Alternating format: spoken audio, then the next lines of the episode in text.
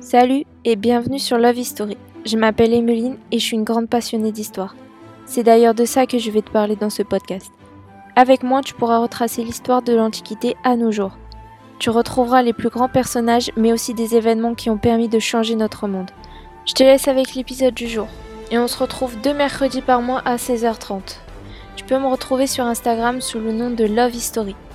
D'ailleurs, n'oublie pas tes livres, ta loupe et ta curiosité. Bonne écoute Cléopâtre VII Théa Philopator, née vers 69 avant Jésus-Christ en Égypte. Elle appartient à la dynastie égyptienne des Ptolémées, une dynastie qui gouverne l'Égypte depuis 323 avant Jésus-Christ et qui descend d'un général grec, compagnon d'armes d'Alexandre le Grand. Au moment de la naissance de Cléopâtre, la dynastie lagide est considérablement affaiblie. L'Empire romain s'est progressivement étendu dans tout le bassin méditerranéen et menace l'autonomie égyptienne. Sur fond de guerre civile romaine, d'abord entre César et Pompée, puis entre Octave et Marc-Antoine, Cléopâtre tente de gouverner l'Égypte, d'abord aux côtés de ses frères et époux Ptolémée XIII et Ptolémée XIV, puis de Marc-Antoine. Cléopâtre est une reine dont la particularité est d'avoir traversé les siècles. À une époque où les femmes occupent rarement le pouvoir, Cléopâtre est parvenue à être pharaon d'Égypte et à créer une nouvelle dynastie avec Marc-Antoine, jusqu'à leur mort après leur défaite dans la guerre civile. La légende s'est emparée de cette figure du vivant même de Cléopâtre et jusqu'à nos jours. Cléopâtre est née pendant l'hiver 68-69, sans doute à Alexandrie. Elle est la fille du pharaon Ptolémée XII Olite, joueur de flûte, et probablement d'une concubine. Cléopâtre a entretenu le mystère sur ses origines maternelles au cours de sa vie. Son surnom Philopator signifie qui aime sa patrie et marque le profond attachement de Cléopâtre à l'Égypte. Le surnom permet également de supposer que la mère de Cléopâtre était égyptienne. Les Ptolémées se sont toujours défendus d'avoir du sang égyptien et ont revendiqué leurs origines grecques. L'enfance et l'adolescence de Cléopâtre sont assez mal connues en raison du manque de sources. Cependant, la situation politique égyptienne est assez mouvementée à cette époque. En effet, en moins 58 avant Jésus-Christ, Bérénice, demi-sœur de Cléopâtre et seul enfant légitime de Ptolémée XII, renverse son père et s'empare du pouvoir. Ptolémée XII récupère son trône avec l'aide de Pompée en moins 55 et entame alors une répression terrible envers ses détracteurs. Bérénice, seule fille légitime, est alors condamnée à mort. Dès lors, ce sont les enfants illégitimes de Ptolémée XII qui seront amenés à régner. Dans les règles de succession égyptienne, un enfant illégitime peut régner. Ptolémée XII lui-même était un bâtard. C'est dans ces circonstances que Ptolémée XII, le père de Cléopâtre, meurt en 51 avant Jésus-Christ, alors que Cléopâtre est âgée de 17 ans. À 17 ans, Cléopâtre est mariée à son frère cadet Ptolémée XIII, alors âgé de 11 ans. Les légendes qui circulent autour de Cléopâtre décrivent une femme d'une grande beauté. Pourtant, peu de descriptions physiques de Cléopâtre sont parvenues jusqu'à nous. La plupart de ces descriptions sont faites par des historiens romains comme Plutarque qui écrivent pratiquement un siècle et demi après la mort de Cléopâtre. Celui-ci insiste moins sur la beauté de la reine que sur son charme et sa maîtrise des langues. On dit que sa beauté en elle-même n'était pas incomparable ni propre à émerveiller ceux qui la voyaient, mais son commerce familier avait un attrait irrésistible et l'aspect de sa personne, joint à sa conversation séduisante, et à la grâce naturelle répandue dans ses paroles, portait en soi une sorte d'aiguillon. Quand elle parlait, le son même de sa voix donnait du plaisir. Sa langue était comme un instrument à plusieurs cordes dont elle jouait aisément dans le dialecte qu'elle voulait, car il y avait très peu de barbares avec qui elle eut besoin d'interprètes. De fait, les témoignages de la beauté de Cléopâtre résident essentiellement en une pièce de monnaie conservée au cabinet des médailles à Paris. L'effigie de la reine sur la pièce de monnaie semble aller dans le sens d'une beauté quelconque. Cléopâtre arbore des traits peu fins et un nez proéminent. Cependant, si la beauté de Cléopâtre semble plutôt appartenir à la légende, son charme est quant à lui bien réel. Par ailleurs, la maîtrise des langues et la grande intelligence de la reine lui ont permis de jouer un rôle central dans la politique romaine. S'il est difficile de connaître avec précision le physique de Cléopâtre, cerner son caractère se révèle encore plus ardu. En effet, les sources à ce sujet doivent être prises avec précaution. Dans le contexte des guerres civiles romaines, Cléopâtre a pris le parti d'Antoine et a subi une lourde défaite. Après la mort d'Antoine et Cléopâtre, Octave, vainqueur des guerres civiles et empereur des Romains, a mis en place une propagande anti-Antoine et anti-Cléopâtre. Ainsi, les auteurs romains des années qui suivent la mort de Cléopâtre ont développé une légende noire de la reine. Cléopâtre est alors décrite comme une séductrice sans état d'âme et Marc-Antoine comme un homme entièrement soumis à la reine.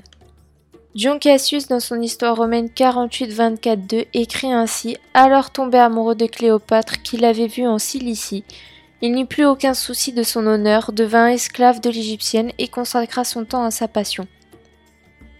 Au-delà de la légende, Cléopâtre a participé aux querelles politiques des Romains.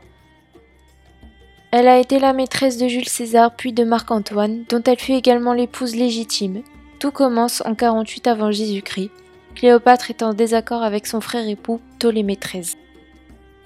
Pompée vient d'être vaincu par César lors de la bataille de Pharsale au mois de juin. Il décide alors de se rendre en Égypte où il pense qu'il sera soutenu, mais à peine a-t-il posé un pied sur le sol égyptien, le 30 juillet 48, qu'il est assassiné. Ptolémée XIII, en ordonnant l'assassinat de Pompée, espérait obtenir les faveurs de César. La réaction de l'impérator est totalement opposée à celle escomptée. César est furieux. César tente alors d'intervenir dans les affaires égyptiennes. Si l'Égypte n'est pas une province de l'Empire romain, elle est officieusement sous protectorat romain. De plus, l'Égypte est le grenier à blé de l'Empire romain et sa possession s'avère essentielle pour qui veut mener des guerres.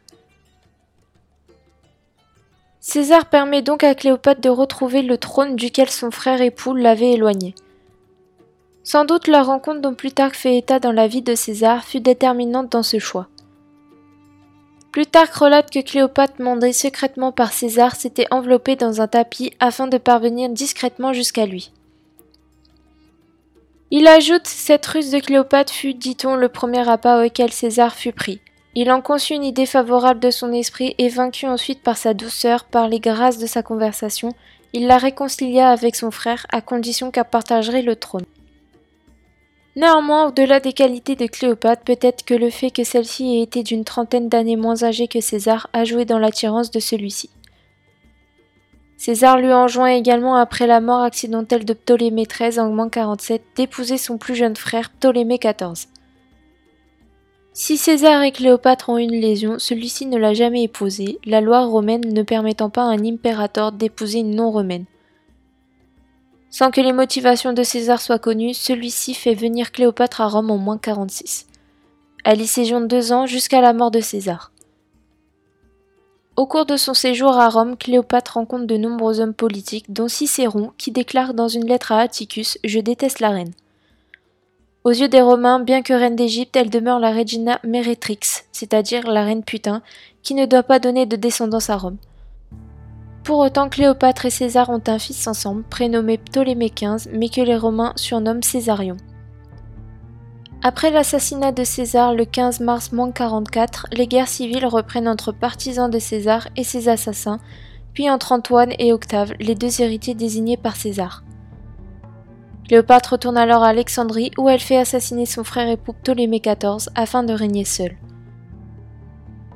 Les péripéties des guerres civiles conduisent dans un premier temps à une partition de l'Empire romain entre Orient qui revient à Antoine et Occident qui revient à Octave. Antoine se rend donc en Orient où il fait la connaissance de Cléopâtre. Tous deux se sont probablement déjà rencontrés à Rome puisqu'ils étaient dans l'entourage de César. Lorsqu'ils se revoient en Égypte vers moins 41, Cléopâtre semble connaître le goût du faste d'Antoine. Elle vient à sa rencontre à bord d'un navire à la poupe dorée et au voile pourpre. Elle invite Antoine à bord pour un superbe banquet. C'est alors que débute une liaison qui durera dix ans jusqu'à leur mort. Antoine pris dans les guerres civiles et dans une guerre avec les Parses, un peuple qui vit en Iran actuel, rêve de réorganiser l'Asie à partir d'Alexandrie. Il entreprend alors de fonder une dynastie qui descendrait des enfants qu'il a eus avec Cléopâtre. Celle-ci est proclamée reine des rois.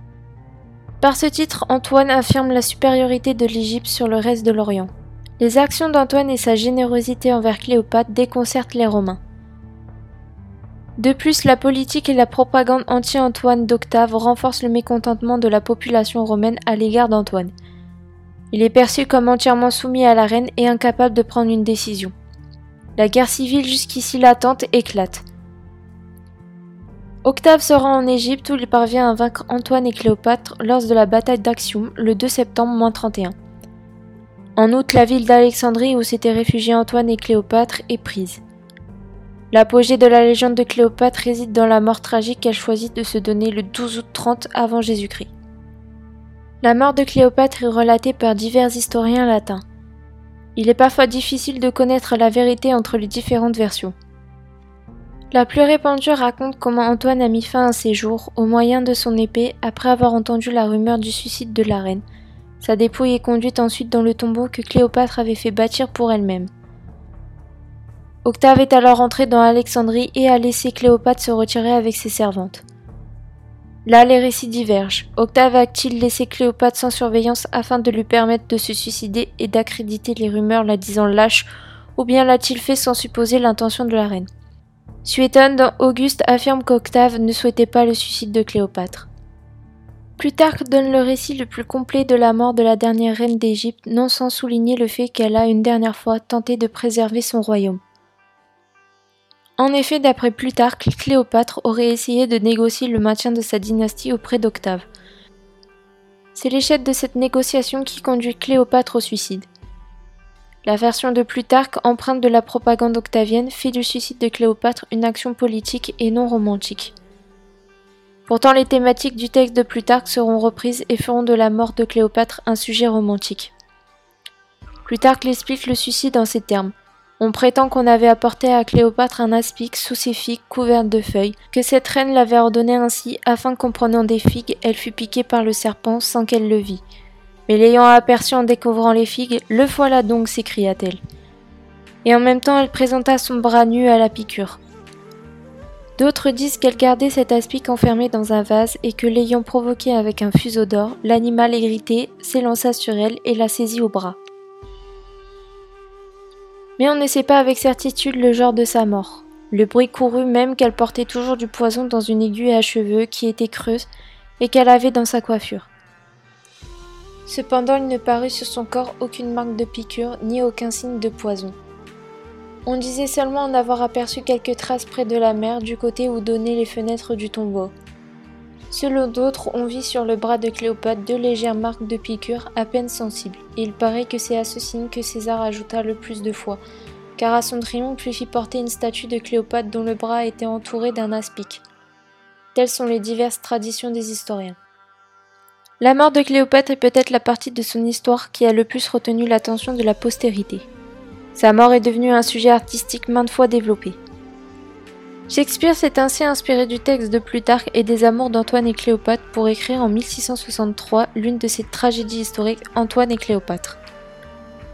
Dans cette pièce, il fait de la reine d'Égypte une héroïne tragique qui meurt pour l'amour d'Antoine et non pour la perte de son royaume. Les dernières répliques de Cléopâtre sont évocatrices de cette modification dans le traitement du suicide. Je sens en moi des désirs impatients d'immortalité, sans effet, le jus de la grappe d'Égypte n'humectera plus ses lèvres. Vite, vite, Boniras, vite Il me semble que j'entends Antoine qui m'appelle. Je le vois se lever pour louer mon acte de courage. Je l'entends se moquer de la fortune de César. Les dieux commencent par donner le bonheur aux hommes pour excuser le courroux à venir.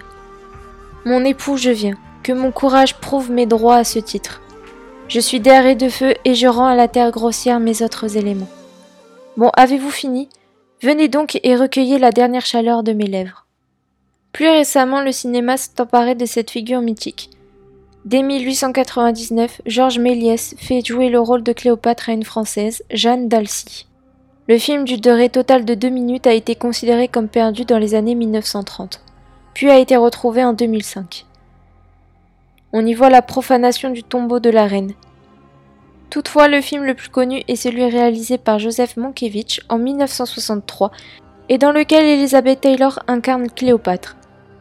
La médiatisation du film est telle que pendant longtemps le visage de l'actrice et celui de Cléopâtre ont été associés. Ainsi, dans l'imaginaire, Cléopâtre est une reine d'Égypte aux cheveux noirs. Or, d'après les contemporains, la reine est blonde. Cléopâtre a été une figure de légende, y compris de son vivant. La propagande menée par Octave à son encontre sur fond de guerre civile explique la difficulté des historiens d'aujourd'hui à cerner le personnage. Par ailleurs, au-delà du mythe romantique de l'amour d'Antoine et de Cléopâtre, les motivations réelles de la reine demeurent indéterminées. Acte d'amour ou acte politique. L'identité de la reine d'Égypte reste mystérieuse. Néanmoins, la figure de Cléopâtre a traversé les siècles et sa vie a servi de modèle pour de nombreux artistes, écrivains, dramaturges et compositeurs. Merci d'avoir écouté. Tu peux t'abonner, commenter sur Apple Podcast et partager si cela t'a plu. Comme dit dans l'intro, tu peux me retrouver sur Instagram Love History. L-O-V.-du-bas H-I-S-T-O-R-Y. On se retrouve bientôt. À la prochaine, jeune historien.